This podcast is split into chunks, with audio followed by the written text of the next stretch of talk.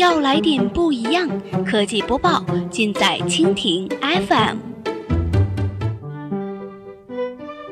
欢迎收听苹果播报，本节目由蜻蜓 FM 独家制作播出。收听更多内容，敬请收藏订阅本节目，或持续关注蜻蜓 FM 科技频道。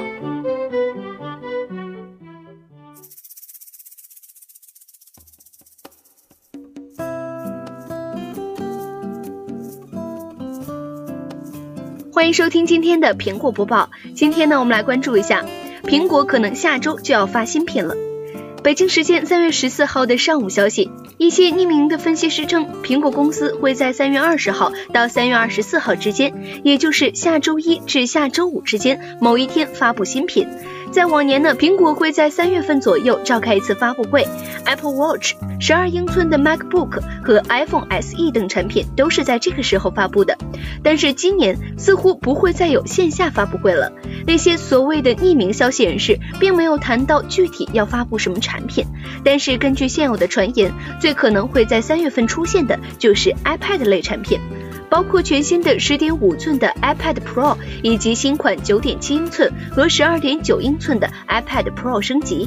此前呢，凯基证券的分析师、巴克莱分析师以及日本网站都曾或多或少的透露过苹果在三月份发布的新品，还有一些传闻说新一代的七点九英寸的 iPad mini 也会在三月份露面。二月的时候，日本网站曾预测苹果会在三月份更新 iPad Pro 产品线，推出一百二十八 GB 容量的 iPhone SE、红色的 iPhone 七、七 Plus 以及一些新款的 Apple Watch 表带。